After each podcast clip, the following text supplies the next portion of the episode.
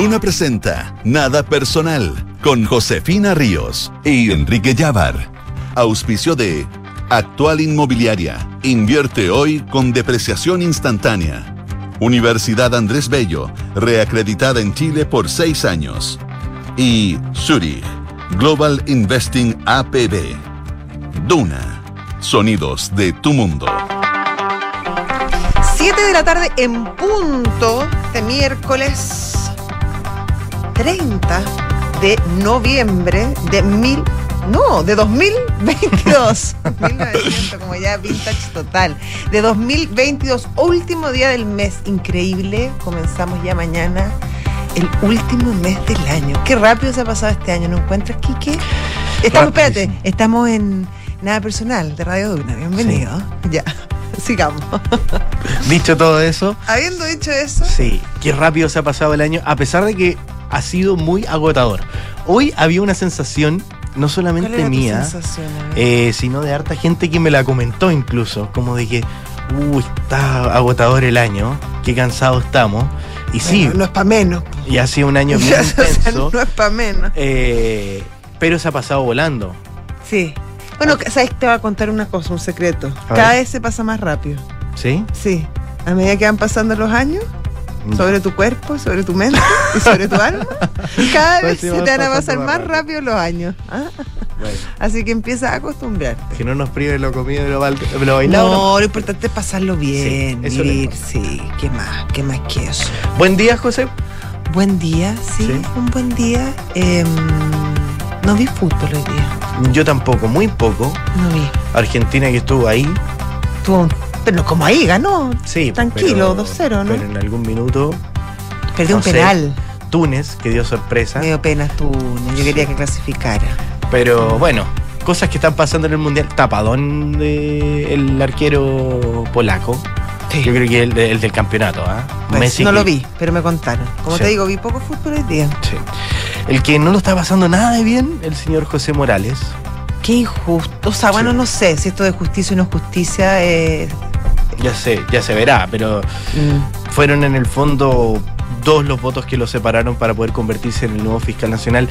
Tres senadores del oficialismo que se abstuvieron eh, en una votación que tenía un carácter histórico, porque nunca había pasado que un candidato a fiscal nacional propuesto por un presidente de la República se había rechazado. Tenemos tres en la historia. sí. Eh, se esperaba que José Morales fuera el cuarto, ahora la Corte Suprema tiene un periodo de 10 días para volver a conformar una quina, eh, donde incluso podía hacer un reemplazo del nombre de, de Morales, pero también recordemos que el abogado Rodrigo Ríos sí. había bajado su candidatura para transformarse en fiscal nacional.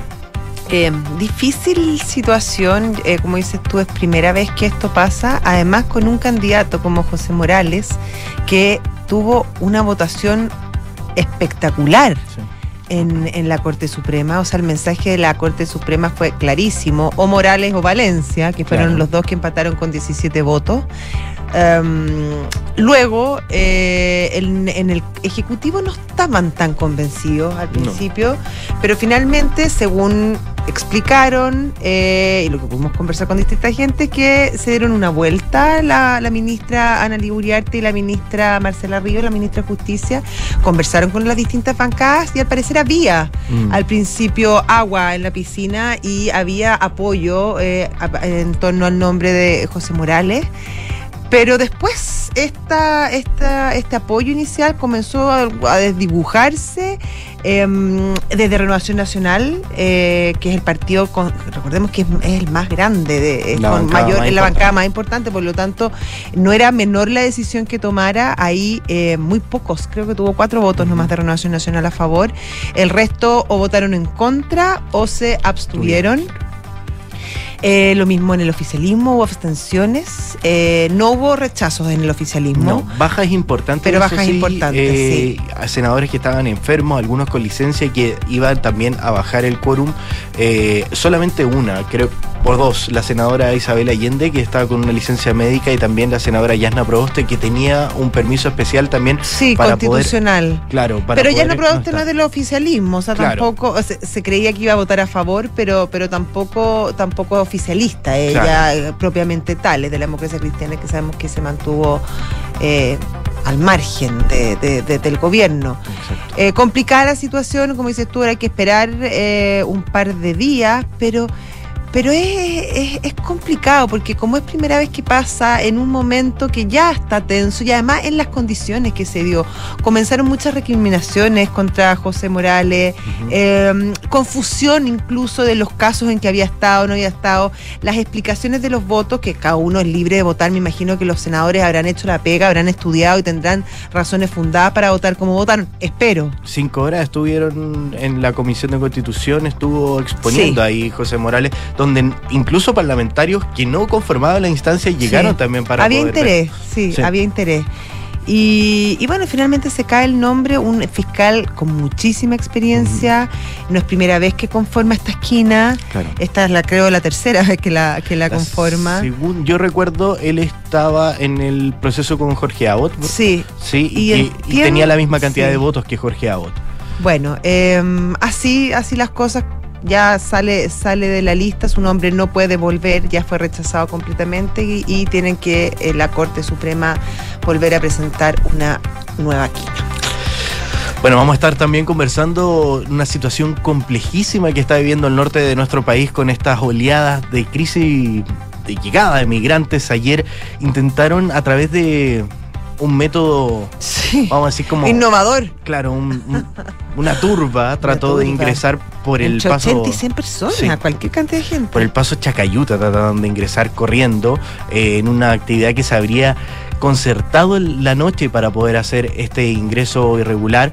Los parlamentarios por la zona ya están entregando historias bastante preocupantes. Dicen que a 50 metros de este paso fronterizo que siempre tiene resguardo, recordemos, de la Mm. policía de investigaciones y también de carabineros, eh, están pasando migrantes irregulares y que las policías ya no dan abasto para poder contener estas oleadas. También eh, dicen a un punto que me parece muy interesante, esto se da en el medio del gabinete binacional entre Chile y Perú y le preguntan directamente al gobierno peruano si está haciendo el trabajo de poder evitar que inmigrantes Claro. que vienen de otros países utilicen su país como paso para poder ingresar hacia la frontera chilena. ¿Estará haciendo el trabajo Perú de poder fiscalizar a estos inmigrantes que vienen, que ocupan muchas veces Perú como claro, un- como pasadizo. claro, como un país de tránsito para De poder llegar a, nuestro país? Pasa lo mismo con, con Bolivia.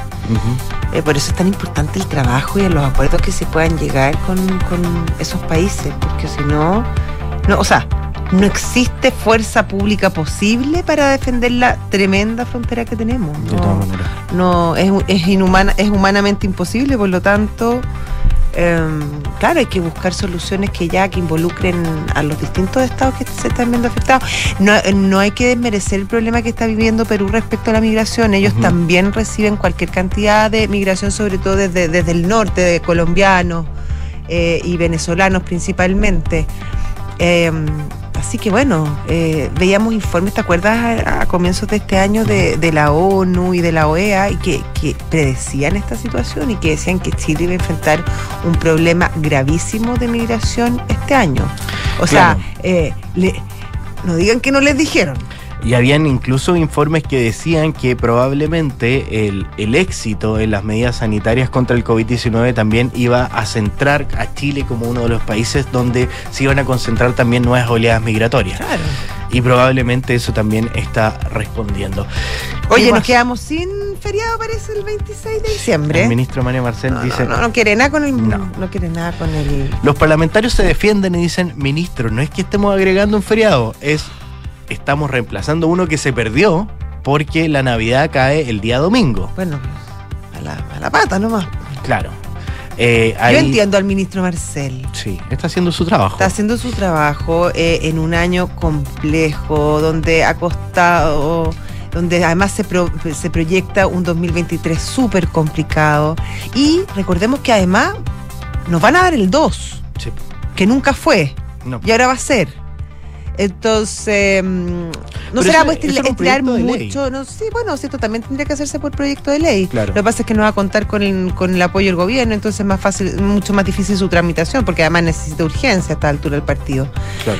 Pero, mm, pero ya, como, ¿no será como estirar demasiado el elástico, encuentro yo? O sea, rico, me encantaría, exquisito, ¿para qué estamos con cosas? Pero, pero siendo práctico y siendo objetivos. Siendo objetivo, no es responsable un feriado más, pero qué rico es. Ah, bueno, sí. Sí. No, claro. Está ¿Qué, bien. qué te puedo decir? O sea, igual fue un año, un año, ¿cómo se llama? Complicado. Uno desde el punto de vista Pero del todos los años son complicados. ¿Sí? Sí, todos los años, No, o sea, hay, hay años que son algunos más más- fáciles que otros. algunos más que otros, pero por eso, todos, por eso te digo, pero todos tienen momentos buenos y momentos malos, y ya, ya está nomás, po. Bueno, probablemente ya nos quedamos sin ese feriado. Vamos a tener que saber disfrutar el, El del 2. El 2 de enero. Sí, ahí sí. Oye, eh, oh rey. Oye, está enfermo. Sí, muy complicado de salud. Menos mal, los últimos reportes que llegan desde Brasil dicen que está estable. ¿Qué tiene? Tiene un cáncer al colon. Ya. Oh rey. eh, los problemas que presentó el día de hoy, según indican varios medios brasileros, tienen relación contra esto y contra eh, una quimioterapia a la que no está respondiendo de buena manera, problemas para alimentarse, una hinchazón en distintas partes del cuerpo que motivaron que entrara rápidamente de urgencia a ser hospitalizado, intervenido. Ahora está eh, bien. Recordemos que en septiembre de, este año le, saca- le extirparon unos tumores a Pelé. Así que eh, estaba bien complicado de salud en, en medio del el mes del Ojalá se mejore. Y uno de los embajadores FIFA más reconocidos, Pelé, yo hasta, donde tengo memoria siempre está presente en todos los mundiales. Es que una- un- el rey. Oh, rey. Así es. Bueno, también vamos a estar conversando si nos alcanza el tiempo de, el ¿ah? último, la, la última cuenta pública que hizo hoy día la defensora de la niñez. Eh, se terminan sus cuatro años al mando de esa institución. Eh, ella fue la persona que creó eh, o quedó a cargo de este Claro, cargo. como que mm, consolidó el proyecto. ¿no? Claro, eh, en un año también donde hemos conversado, el, el programa ya lo veíamos, muchísimas vulneraciones a la niñez en distintos ámbitos, así que interesante la última cuenta pública que hace Patricia Muñoz. 7 de la tarde, 12 minutos. Nada personal. Y si Pelé es el rey del fútbol, ¿ah? Quique Yavar, Enrique Javier es nuestro rey. El rey de esta radio, el corazón de esta radio. ¿Cómo Mira está? qué lindo. Sí.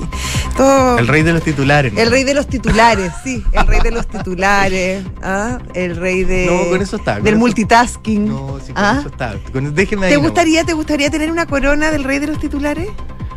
Eh, Sería bonito. Tú ya fuiste rey. Yo fui rey de la ah, institución. sí, sí. tú fuiste rey de la institución. Y como después no se volvió a hacer más Después el concurso, fue, sí. eh, quedé vitalicio.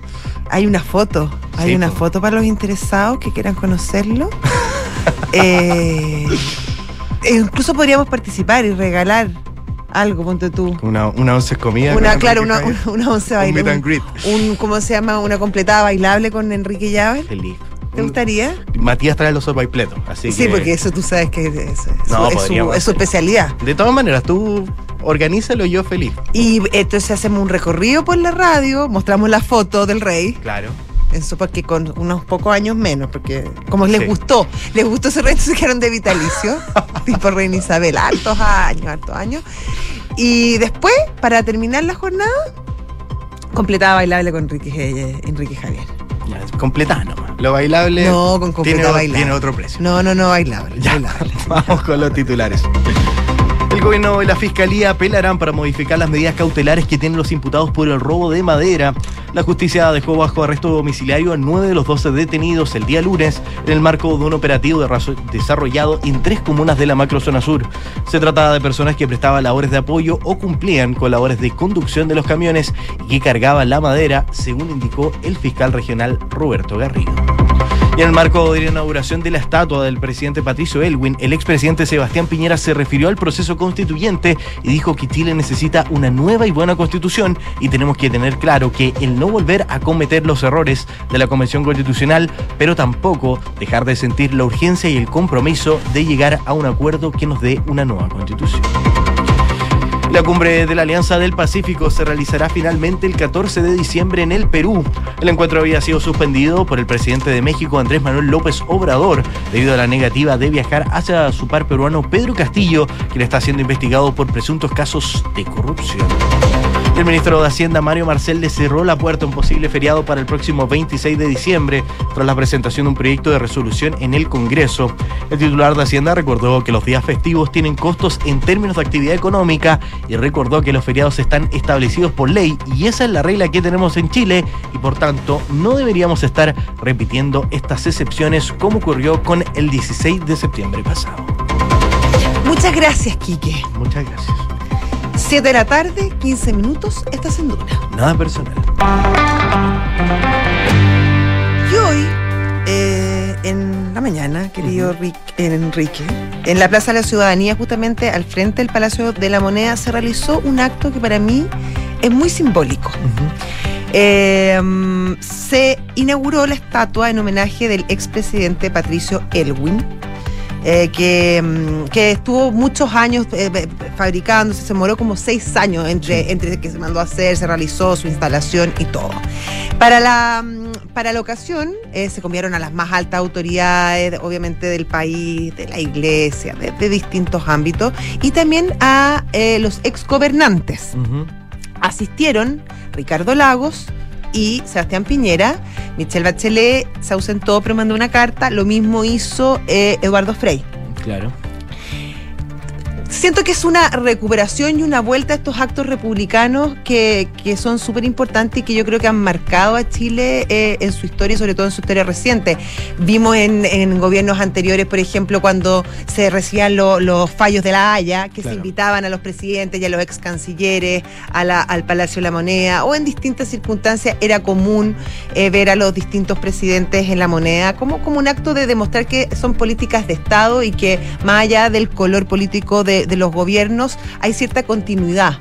eh, eh, en, en el gobierno. Y esto fue lo que intentó hacer el, el presidente Boric de un discurso eh, bien conciliador, Sí.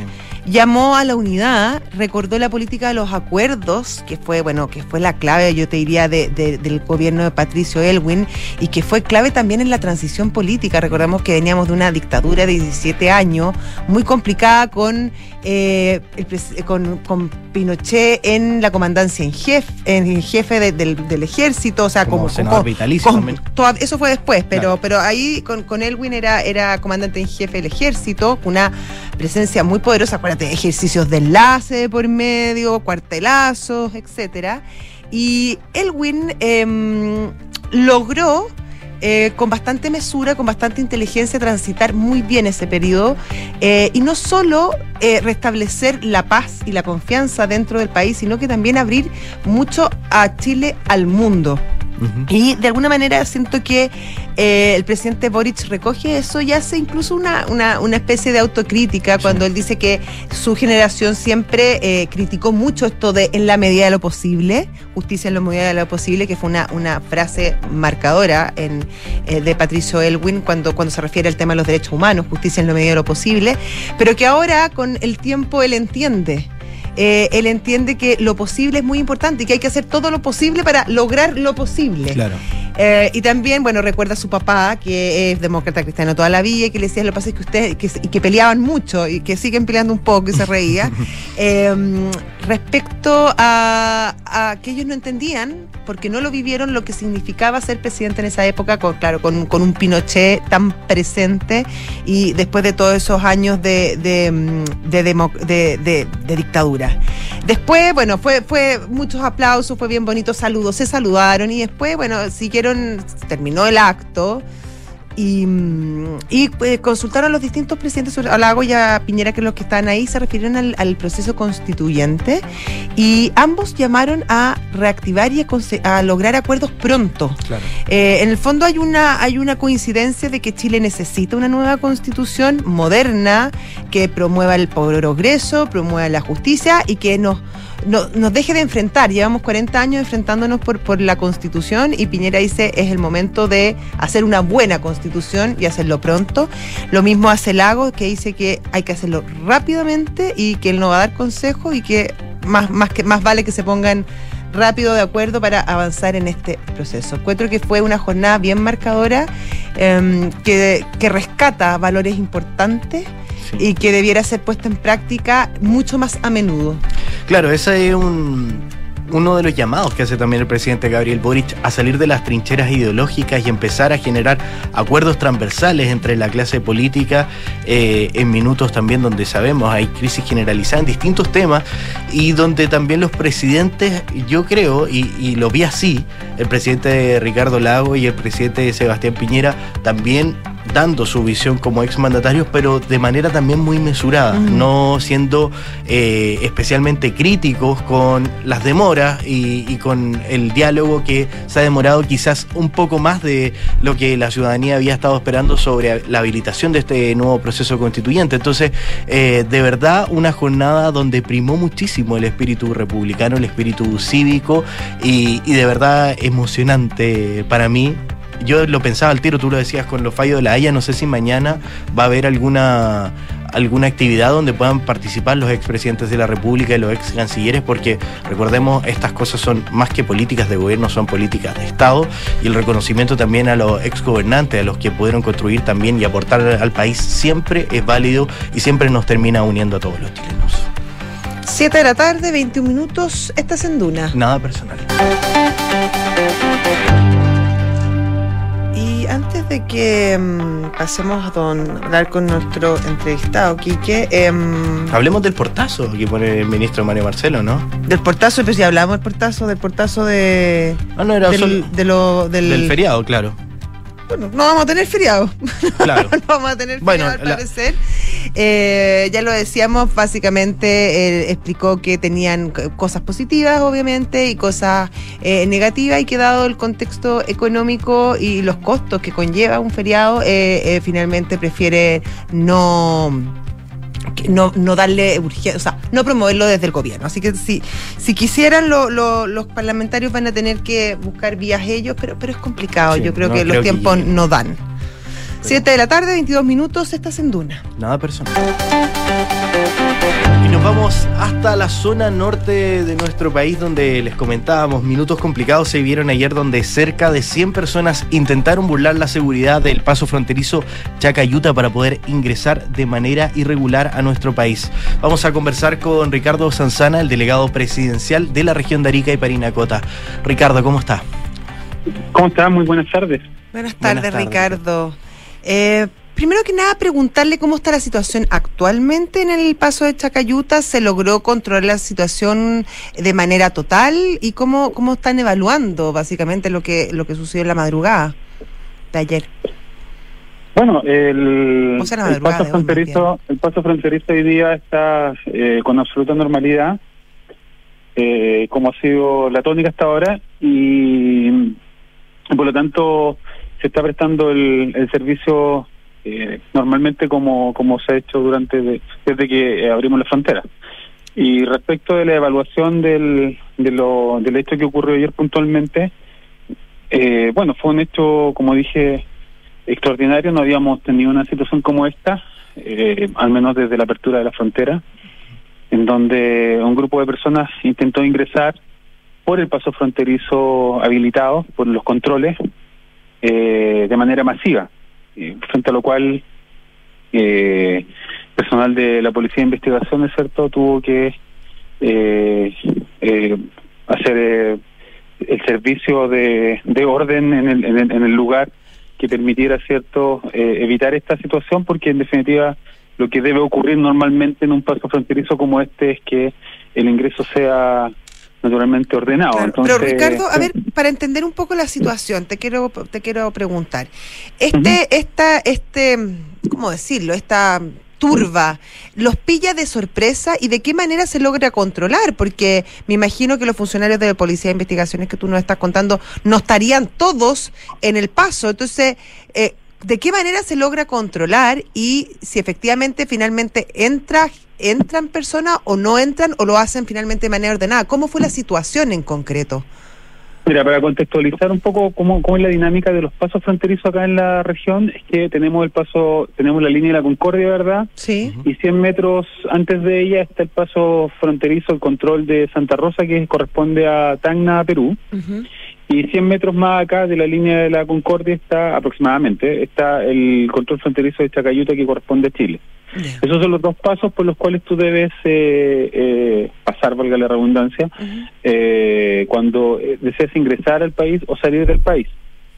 Eh, y por lo tanto, en estricto sentido, entre, entre control y control hay 200 metros de, de- de distancia, que es una distancia bastante eh, corta para recorrer a pie. Y eh, es en este contexto en donde eh, eh, hay personas que habitualmente eh, hacen este este este paso, eh, lo hacen a pie, generalmente lo hacen movilizados, pero también no hay una prohibición para que lo hagan a pie porque tú controlas los distintos servicios y no hay ningún inconveniente en ese sentido. Y lo que ocurrió ayer es que eh, una, una cantidad importante de personas, 50 personas aproximadamente, eh, que venían a pie por ese sector, eh, llegan rápidamente al, control de esta cayuta y, y deciden pasar por ahí eh, de, de manera, eh, eh, decirlo de alguna manera desordenada, sin, sin el respeto de la fila, ni mucho menos, sino que venían con la decisión de pasar directamente por, por el control. Y ante esa situación que, que queda en evidencia, los funcionarios de la Policía de Investigaciones que están apostados en el lugar, tanto en, en el sector eh, propio del complejo como también dentro de las islas de control, se percatan de esta situación y, y recurren entonces a poner orden a ese, a ese tipo de ingresos. Ante la salida de, la- de los funcionarios policiales al, al sector de, de, la- de las pistas de vehículos para, para estos efectos, es que eh, algunos depusieron su actitud y se devolvieron inmediatamente y eh, aproximadamente 10 personas fueron las que eh, decidieron mantener la, la, la idea de pasar y por lo tanto fueron eh, interceptadas por la Policía de Investigaciones para hacer el procedimiento de rigor que, que es tomar la individualización de ellos y luego quienes estén en condiciones de ser reconducidos, que es la figura de la ley, fueron eh, reconducidos inmediatamente hacia, hacia Perú. Ya. Y los otros delegados quedan detenidos, entonces.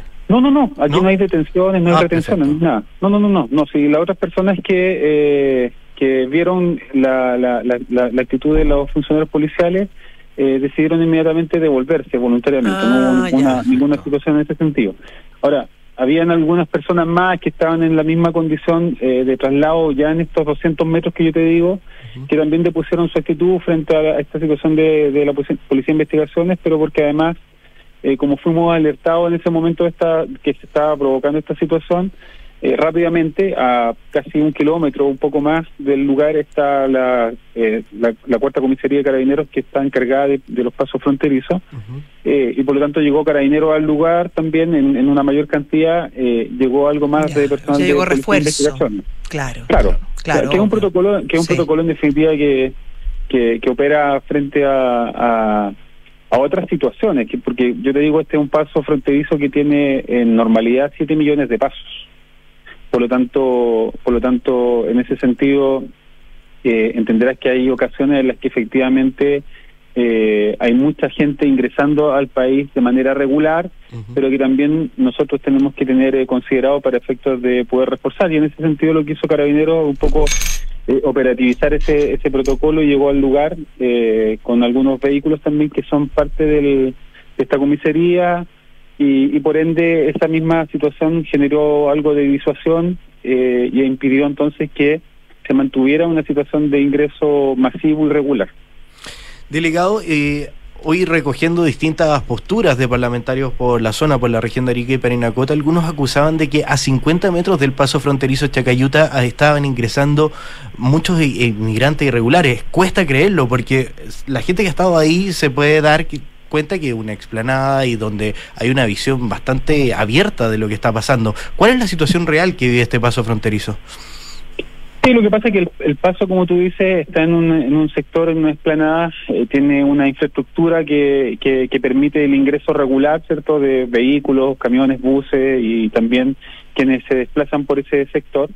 Pero en los costados del, del complejo, desde lo que es el sector costero de la playa misma, eh, hacia lo que uno podría llamar el interior de la, de, de- de- cami- camino hacia el interior, no de la región, eh, todo eso es frontera, eh, frontera despoblada la mayor parte, eh, con pasos que han sido utilizados de manera irregular. Entonces, claro, efectivamente, no sé si a 50 metros, porque es una distancia bastante corta, pero cercano ahí eh, también hemos eh, tenido nosotros situaciones de ingresos irregulares que a propósito además de la estadía del ejército en el lugar, metros más allá, porque no pueden estar en la frontera misma, sino que unos metros más allá, a propósito de la operatividad del, decreto 265, es que eh, hemos recibido de ahí respuesta por parte del ejército en términos de la vigilancia y se alerta rápidamente a carabineros, se pone a disposición de, la, de la PDI también para efectos de que eh, se haga el procedimiento legal.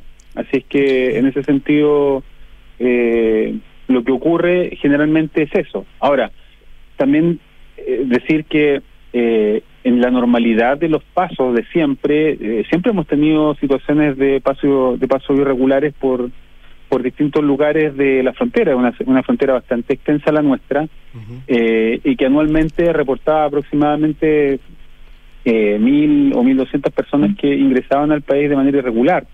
Eh, ingresan o salen de, del país por ese lugar eh, y que y que naturalmente frente a una frontera tan extensa es, es bien difícil que se pueda dar cobertura total pero en, la generalidad de los pasos como te digo son eh, eh, ordenados y son por el paso regular de Chacayuta. Conversamos con Ricardo Sanzana, delegado presidencial de Arica y Parinacota. Ricardo, quería preguntarle más allá de este caso en particular, ¿cómo está evaluando usted la situación eh, migratoria eh, en su región?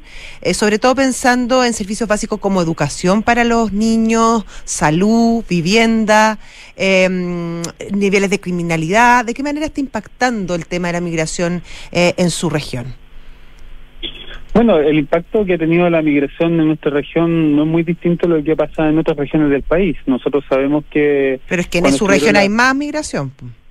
No, lo que pasa lo que pasa es que también aquí hay que entender que la migración de nuestra región tiene que ver especialmente con nuestros pasos eh, de, de fronterizo con los vecinos. O sea, aquí la gran migración es boliviana y le, sigue la migración peruana. Eh, es decir, ahí hay, hay propósitos migratorios vinculados a familias, vinculados a trabajo, vinculados a salud, eh, turismo, ¿cierto? También lo mismo Chile hacia Bolivia y hacia Perú, eso siempre ha sido normal, natural y, totalmente... No, turismo sí, no, me refiero a gente que migra para vivir en Chile, quedarse. Pero, pero claro, pero claro, hoy día tenemos una migración distinta y a esa es la que yo me refiero, que efectivamente este tipo de migración no es muy distinto a otras zonas, en donde efectivamente eh, se generan algunas situaciones vinculadas naturalmente con, con la escasez en términos de la, de la oferta inmobiliaria de vivienda, eh, escasez también en lo que dice relación con, con lo educacional.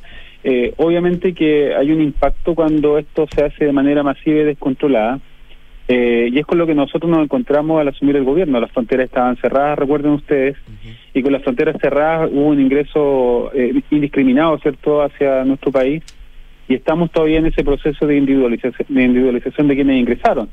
Y por lo tanto, en esa condición, naturalmente, primero parte eh, parte de la impronta eh, de lo que significa la recepción de la migración tiene que ver también con el respeto eh, de los derechos especialmente de niños y niñas y adolescentes que ingresan cierto con, con sus familias. Por lo tanto en ese sentido eh, te entenderás que hay cuestiones básicas que el Estado también tiene que hacerse cargo como como son la atención de salud cierto y todo lo que tenga que ver con el resguardo de los derechos de los de los menores de edad también así que eh, obviamente que eso genera un impacto eh, en la masividad. Ahora, nosotros no hemos, no hemos eh, eh, tenido una, una, una situación absolutamente descontrolada hoy día, pero sí tenemos una, una alerta, una situación que, que también es preocupante, que nos pone en, en una condición de poder eh, eh, generar las distintas instancias para poder responder a, una, a un fenómeno que es mundial y que en nuestra región también, me refiero a Sudamérica, ha tenido un alto impacto. No estamos exentos de aquello y por lo tanto estamos estamos viendo la, las condiciones para poder responder también sol, no solo a nuestra demanda eh, normal eh, de, nuestra región, sino que también eh, lo que te acabo de señalar. Sí, sobre eso le quería preguntar, delegado, porque este hecho ocurre en el marco también de cuando ayer se celebró el, el, cuarto gabinete binacional entre Chile y Perú, y donde en la declaración conjunta, tanto el presidente Gabriel Boric como el presidente Pedro Castillo hacen un anuncio de que se van a comprometer a generar mayor coordinación entre las policías. ¿Ya hay trabajo avanzado? ¿Usted tiene contacto con la gente de, de Perú para poder eh, ver cómo se va a coordinar la acción sobre este esta pasada irregular de migrantes? O sea, siempre ha habido otra coordinación, eh, no solo policial, yo, yo digo, Arica y Tacna son una región absolutamente hermana, muy cercana. Sí. Eh, se celebran eh, habitualmente una vez al año el comité de integración, uh -huh. en donde todos los servicios, incluidos las policías, están eh, incorporados para justamente aquello, o sea, trabajar bajo la coordinación frente a situaciones que pudieran significar eh, algo de relevancia dentro de la región. Y, lo, lo, delictual, naturalmente, también está ahí. Nosotros somos una frontera abierta, eh, tenemos fenómenos de, de, narcotráfico siempre, hemos tenido situaciones complejas. Hoy día eh, recibimos el país con una situación en donde finalmente eh, el crimen organizado también ha permeado y por eso que se han tomado medidas serias en ese sentido. Y dentro de esas medidas también, naturalmente, las policías actúan de manera coordinada a través del Ministerio Público también, ¿cierto? En ese sentido, porque hay información y hay investigaciones que se deben seguir tanto a personas que están en, en, nuestro país como quienes están en Perú. Por lo tanto, esas coordinaciones son necesarias y lo que el presidente acaba de señalar va justamente en la, en la línea de lo que es eh, encontrar mejores herramientas hoy día también que nos pongan en una situación eh, de dar respuesta a delitos que no teníamos en nuestro país si eso es, efectivamente es así, eh, y hemos estado nosotros, como te digo, eh, coordinando todas las acciones, tanto internas como también en este caso lo que señala el presidente, hay coordinaciones externas para que pueda fluir, especialmente lo que es la acción policial y la acción de la justicia. Muchas gracias Ricardo Sanzana, delegado presidencial de Arica y Parinacota, por esta conversación. Hasta luego. Muchas gracias, que estén muy bien. Chao. Hasta luego. 7 de la tarde, 36 minutos. Estás en duda. Nada personal.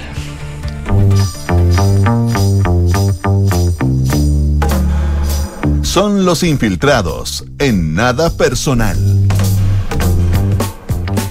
Y ya está con nosotros Gloria Faúndes, editora general de La Tercera. ¿Qué tal, Gloria? ¿Cómo estás? Hola, ¿cómo están? Hoy día del río se parece peligrosamente a ti. Ay, ¿qué? ¿Qué cierto? Nuestro único rubio natural. ¿Qué pasó? ¿Llegué tan, tan rápido? Está en, terri está en territorio, eh, Sí, Matías. está en los Está en territorios. los territorios extranjeros esta vez, eso sí. Haciendo una gira. Está de gira. está de gira. ¿Quién como él? ¿Qué pasó con el fiscal nacional que no fue? Bueno, todavía Qué hay duro. muy duro. eh, eh, primera vez que sucede Sí. que el Senado no ratifica la carta que elige la moneda para el fiscal nacional, estrictamente el presidente de la República.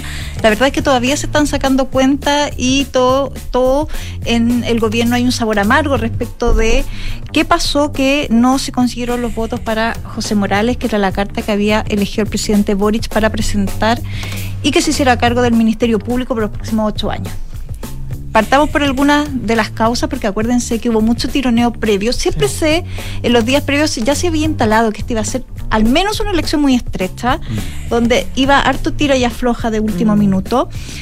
Eh, despejemos algunas cosas. La verdad es que el gobierno, eh, en su sector más en su ala de izquierda, donde el PC y RD, que son quienes tienen representantes en el Senado, no se necesitaban 33 legisladores para ratificar el nombre del presidente. En esa área se había mantenido harto suspenso respecto de qué se podía pensar y evidentemente si votaban en contra de la propuesta presidencial ahí uno podría ver un cierto tufillo a crisis, ¿no? Porque son tus partidos los oficialistas Claro, los no que te, no te están apoyan, claro. En contra de eh, tu propia carta. La verdad es que se cuadraron, estuvieron los votos del PC y de RD, y acá la fuga se produjo por otra parte, que era particularmente hay que hacer un foco en renovación nacional, creo yo, que es donde ahí evidentemente hubo críticas muy duras a Morales y evidentemente no estuvieron todos los votos de renovación nacional.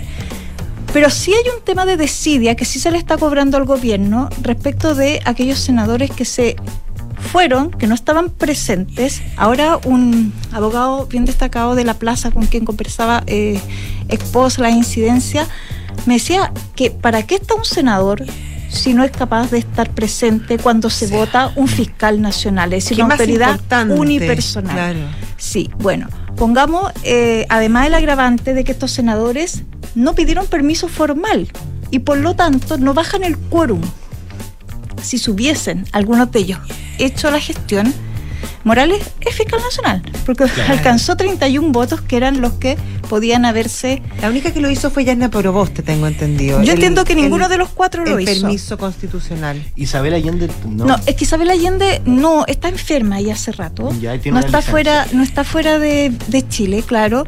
Los que claramente hicieron aquí perro muerto son el senador Durresti, Felipe Cas y Sebastián Keitel. Que yo creo que se debe una explicación de un senador cuando en una definición tan importante no es capaz de pronunciarse. Porque ¿para qué tenemos senadores si no son capaces de pronunciarse en las decisiones Y además, importantes? los tres, eh, eh, sobre todo Felipe Cast y, y- y Sebastián Keitel, eh, representantes de la macrozona sur, donde la fiscalía tiene un rol sumamente importante. O sea, en todo Chile. Pero sabemos que el, los casos de, inseguridad, de, de- de- de delincuencia, de, incluso de terrorismo, se ha hablado, eh, que hay en esa zona son evidentes. Por lo tanto, que no estén los senadores de, esa zona es especialmente preocupante. Mira, donde sí yo creo que se le puede, eh, eh, si uno mira quienes rechazaron, los abstuvieron en la votación de hoy, si hay un grupo de senadores, un cierto perfil de senadores que uno sí podría endosar, que es lo que se está empezando a aflorar ahora, en las ni siquiera horas previas.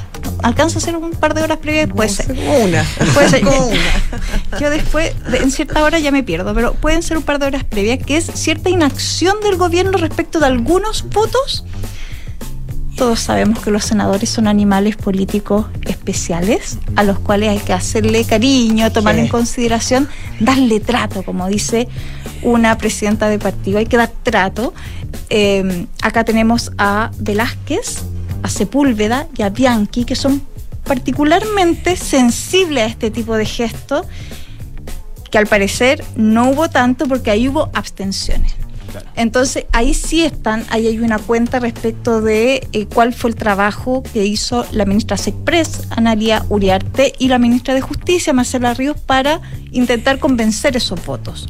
Fíjate que en esta en el desorden que se genera inmediatamente después de las votaciones, se estaba destacando el trabajo de la ministra Toá de las últimas horas, donde ella sí logró dar varios votos vuelta a última hora, estrechando el resultado. Ahí, ahí estaban haciendo una distinción respecto de las gestiones que habían hecho las ministras. La cara de la ministra Increíble, ¿no? lo decía. No, y la ministra todo. Río, ¿no la viste? No, la traje- ministra Río miraba para abajo, impresionante. Y la, y la, eh, la ministra Analia Uriarte, con, bueno, con todo tipo de gestos, Es muy con una expresiva cara, es muy ministra. expresiva, se le nota mucho lo, que- lo que siente. Eh, impresionante. Es una gran derrota para toda, eh, en particular, eh, propuesta presidencial que no sea ratificada por el Senado.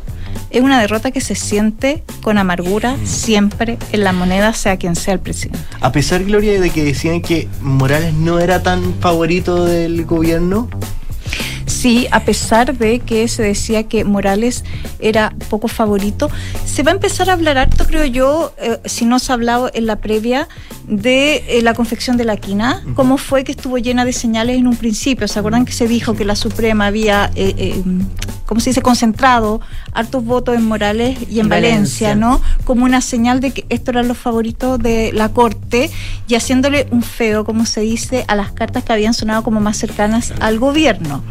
Pero la verdad es que con cariño o sin cariño, cuando yo les digo de la inacción, se apunta un poco a esta falta de cariño que podría haber habido en la previa de la votación respecto del gobierno, igual el gobierno se embarcó en una aventura que no era llegar y perder, que no es llegar y perder, porque es una institución particularmente delicada en las circunstancias en las que estamos. Entonces, por mucho que no haya sido el favorito, yo creo que cuando el presidente ya apuesta, hace una apuesta, es una apuesta política que no es inocua que sea rechazado, digamos. Ahí hay un costo ¿Tú crees que se que confiaron de alguna manera, Gloria? Es difícil pensar que se había confiado. Fíjate que yo, eh, se hablaba ahora, eh, hablábamos con autoridades, ex- ex autoridades respecto de que los diarios, era evidente que había una votación estrecha. Es decir, no, es una sorpresa lo que pasó, aunque déjame aquí destacar el, trabajo que hizo José Miguel Wilson en la tercera, siempre muy bien informado, porque otros medios dijeron que esto era holgado y nunca fue holgado. Nosotros siempre tuvimos la tesis de que esto iba a ser muy estrecho, entonces no es una sorpresa que lo haya sido. Y de hecho me decían, oye, era muy raro que, por ejemplo, ayer no se aparecieran las ministras lobeando y que lo hicieran por teléfono cuando era una votación estrecha. Entonces, por eso ahí yo creo que hay un poco este tufillo de que había falta de cariño en la, en la nominación. Bueno, aparecieron hoy, hoy, en, hoy, día. en el Congreso. Y habían otros senadores que, que, tenían un poco de miedo por la designación de Jorge Abbott. Anteriormente decían creo que el senador Moreira decía, eh, ya nos equivocamos una vez y justo antes, creo que el día lunes, habían ingresado una reforma constitucional para un proyecto de ley para poder hacer que a los cuatro años cumplidos el Senado volviera a ratificar al fiscal nacional si es que seguía o no, como una especie de primera evaluación, como un primer tiempo del fiscal nacional. O sea, eso ya te decía de que el Senado también estaba no muy claro, no muy jugado por, por José Morales, quizás. Que déjame decirte algo respecto de, de, la votación, de, la, de, todo el proceso en general. Mm. Yo creo que hay cierto consenso en buenos abogados de la plaza y en quienes interactúan con el Ministerio Público respecto a que en general la quina quizás no era de los mejores representantes. Ponte tú, antes decían que antaño eh, abogados de externos que postulaban tenían mucho más pedigrí con esto, no quiero ofender a nadie, respecto de los que postularon hoy. Y de ese pool, Morales era el que era más rescatado en la gente que interactúa con la institución. Ahí yo no soy experta, pero todos decían que era una persona que generaba, por ejemplo, cierto eh, sentido de cuerpo interno al ser una persona interna. Y también la verdad es que los senadores evaluaron de buena manera su exposición frente a algunas de las dudas que se habían planteado previamente. Los senadores de, Renovación Nacional principalmente alegaban lobby, que había habido demasiado lobby de los eh, abogados como más destacados del país y que eso les habría molestado mucho y que incluso algunos habrían votado en contra en señal de rechazo a esta actitud. Mira, uno de estos abogados que todo el mundo planteaba muy destacados de la plaza con quien estuve interactuando, eh, previo a esta conversación, me decía que hay que, había que ser bien ingenuo para plantear que había o no había ciertos lobbies respecto de, eh, de estas votaciones, que siempre es parte de, del juego hacer eso. Que es más, que más que a veces un lobby activo respecto de que los abogados llamen a los parlamentarios para decirle, oye, esto, muchos parlamentarios llaman a abogados importantes de la casa para, conocer su opinión. Evidentemente. Entonces, había harta molestia en algunos abogados que eh, quizás se sintieron un poco aludidos con este famoso lobby feroz y alguien me dijo algo muy gracioso respecto de eso. Oye, a ese senador, sobre todo que habló del lobby feroz, le pregunté a todos mis amigos. Y nadie lo había nadie Lo había Haciéndole la desconocida totalmente. Probablemente estaba enojado porque no lo llamaron. Qué sé yo. bueno, ahora hay que esperar que la Corte Suprema. Eh... Ahí hay un datito importante, porque lo formal o, lo. Esto no había pasado, ojo. Pero lo que hay que hacer es llenar el cupo. Es decir, los cuatro que estaban en carrera se llena un cupo. ¿Y Rodrigo Río? Es que él había dicho que no, pero tú no te puedes salir, no te puedes autosalir de, de, de la lista. Pero fíjate que la, en la Corte estaba, se estaba generando una molestia súper fuerte por esto y algunos decían, ojo, que existe un resquicio en la ley que nos puede permitir pa, hacer tabla rasa y nombrar de nuevo a un concurso. Y era una posibilidad que no estaba descartada. No sé si está el horno pabollo siempre está un poco, ¿no? Todo día puede ser peor, que claro, nuestra, nuestra querida Michelle Bachelet. bueno, pero no, eh, para, que la gente esté, tranquila, no es que el Ministerio Público esté completamente descabezado. Está el fiscal Juan Agustín Meléndez como fiscal nacional subrogante, porque me lo preguntaban. Está céfalo, no, no está Claro, me preguntaban hoy día, pero, no hay fiscal nacional, ¿cómo vamos a esperar más tiempo? No, sí hay un fiscal regional que Siguen operando los tribunales, el Ministerio Público, etc instituciones funcionan. Eso lo decía otro presidente. Muchas gracias, Gloria. Ya, pues que estén bien. Hasta luego, gracias. Y cuando son las 7 de la tarde y 49 minutos, saludamos a nuestros auspiciadores. ¿Qué, te parece? Por supuesto. Vamos. Porque Zurich tiene una noticia reciente del mundo de las finanzas y los seguros. Chilena consolidada ahora se llama Zurich y si te acompañaban en tus ahorros, ahora también lo hacen protegiéndote. Universidad Andrés Bello invita a ingresar a su simulador de becas, becas hasta 100% en arancel. Este 3 de enero postula en primera preferencia a UNAP y obtén beca de matrícula. Simula en unap.cl. Y con Actual Inmobiliaria aprovecha hoy el beneficio de depreciación instantánea y asegura tu capital en una propiedad. Siempre hay un actual para invertir en las mejores comunas de Santiago. Para solicitar información y asesoría ingresa a actual.cl. Vamos a una pausa y ya volvemos. Estás en Duna. Nada personal. Con Actual Inmobiliaria, aprovecha hoy el beneficio de depreciación instantánea y asegura tu capital en una propiedad. Si eres emprendedor o empresario y tributas en primera categoría, este es el último año que puedes depreciar hasta 100% una propiedad descontando impuestos de tu empresa. Porque siempre hay un actual para invertir en las mejores comunas de Santiago. Contáctanos en actual.cl. Te asesoramos.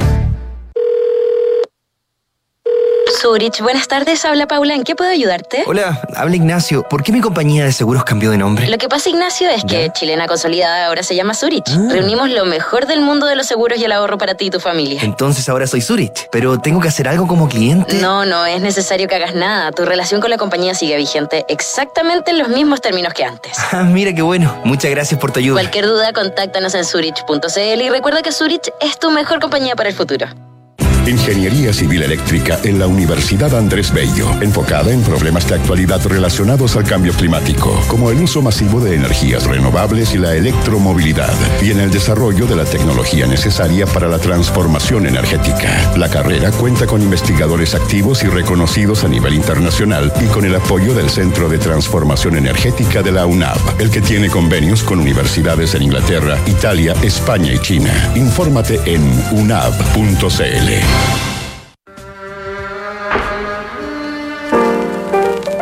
Creador prolífico y autor de melodías inolvidables, Ennio Morricone se transformó en uno de los compositores más importantes en la historia del cine. Desde el spaghetti western hasta el thriller y la épica religiosa, todos los estilos cabían en la imaginación del italiano que llegó a componer más de 400 partituras para la pantalla grande. Esta es la historia que te contaremos hoy desde las ocho y media en Sintonía Crónica Epitafios. Ennio Morricone y la banda sonora de nuestras vidas. En Duna, sonidos de tu mundo. Digitaliza los procesos del área de recursos humanos con Talana, la más completa y robusta plataforma para la gestión de personas. Gracias a los módulos de remuneraciones, asistencia y turnos, firma digital, desarrollo organizacional y reclutamiento y selección, Talana ha ayudado a las empresas a reducir sus costos operacionales. Únete a las miles de empresas que ya han digitalizado su área de recursos humanos con Talana. Conoce más en talana.com.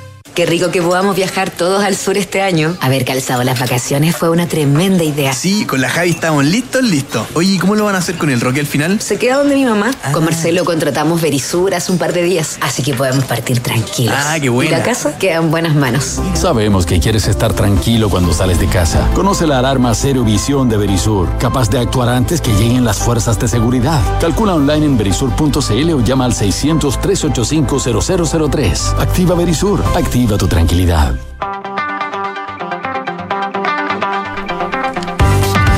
7 de la tarde, 53 minutos, estás en Duna. Nada personal. ¿Te invito a viajar? Es que sí, si la condena va a parar al Estado. Qué terrible. No, muy- la, la cita es peor incluso, es como, a ver...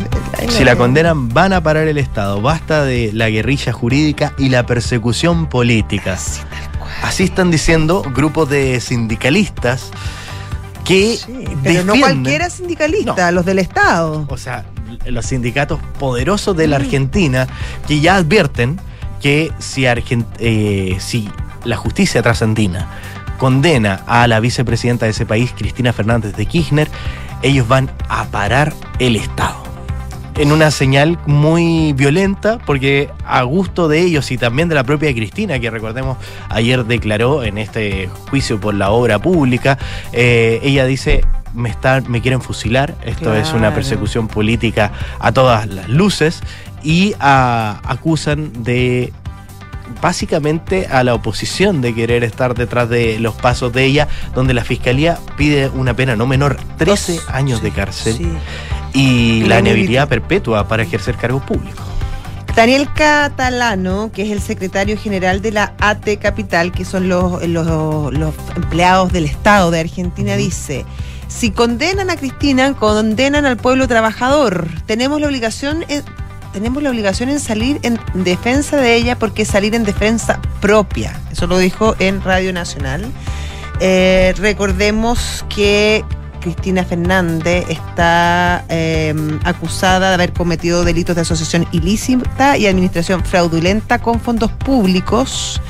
Este es un caso que tiene a, a tres imputados y se juzgan las presuntas irregularidades en la concesión de 51 obras públicas a firmas del empresario Lázaro Báez, que sabemos que era muy amigo de, lo, de los eh, Kirchner Fernández durante los gobiernos del fallecido Néstor Kirchner entre 2003 y 2007 y el de Cristina durante 2007 y 2015 en la provincia austral de Santa Cruz, ¿sabe? provincia que, bueno, donde el kirchnerismo es- Era una potencia. No, manda, manda totalmente. Bueno, eh, hablaba, acá yo me acuerdo de Matías del Sí, Río, imagínate. que hablaba lo difícil que es gobernar para cualquier persona que no sea eh, gente del kirchnerismo, porque en el fondo esta gente, estos sindicalistas, los grupos de piqueteros, si no están de acuerdo con lo que está pasando, te frenan el país y te lo dicen con todas sus letras. ¿ah? Eh, un país que está viviendo constantemente en la presión de estos grupos de interés que cada vez que algo no les parece o no se da de la manera que ellos quieren, presionan con movilizaciones y pueden pasar días porque hay muchos que son profesionales de esto. Pero es que imagínate la amenaza. O sea, si ustedes no fallan, le están diciendo al, al Poder Judicial, si ustedes no fallan como nosotros queremos, se para el Estado, o sea, cerramos los servicios públicos, el registro civil, los distintos ministerios. No sé si las municipalidades se plegarán, no, no, no sé hasta dónde, hasta, hasta, el- Mm. ¿Hasta hasta, dónde llega, cuál es el impacto. Pero ¿te imaginas un Estado que, que, que cierra las cortinas? Mm. ¿Que cierra las persianas? No, pues, o sea, ¿De qué estamos hablando? y que va contra el Estado de Derecho. O sea, la- la- la- la- no, y- sí, empezando por eso, pero además un Estado está para cuidar a sus ciudadanos, para darle los servicios que necesitan. Entonces no te. Y imagínate lo que significa que un Estado se vote a huelga. Y eso es la amenaza, es usted tiene que fallar como a mí me gusta. O sea, además hay un intervencionismo, hay una. eh, ¿Dónde está la separación de los poderes del Estado? No, no existe prácticamente. O sea, imagínate, que, que es lo que el análisis que hacía Matías el otro día, cuando empiezan a ver de dónde o políticamente de dónde está el juez que está fallando, que está persiguiendo a A o B candidato presidencial o A o B eh, político, ya es porque ya el- la manzana ya está bien avanzada. Bien podrida. Bien podrida. Así que, bueno, vamos a ver lo que está pasando sin duda. Este ha sido un juicio que, que ha marcado precedentes de, de hace un buen tiempo. O sea, la ex presidenta, actual vicepresidenta Cristina Fernández de Kirchner, a días de asumir el cargo como vicepresidenta, fue citada a declarar. Ella aceptó, pero no respondió preguntas. No se ha acercado en ninguna ocasión hasta el tribunal donde se le acusa y ha decidido hacer eh, las declaraciones en su despacho, con una puesta en escena que también es bastante impresionante. Así que. Es muy talentosa en ese sentido. Así es. Así que, bueno, vamos a ver lo que está pasando. Nosotros ya nos tenemos que ir. Ricardo nos dice, si no se van, les paro la radio. Así, así que vamos a hacerle caso. No, es de- bueno, está defendiendo al pueblo, tiene razón también. De todas maneras, Tiene sí, pues ya viene de terapia chilensis y antes visionario. Visionario, sí. Hasta mañana. Nos vemos. Chao.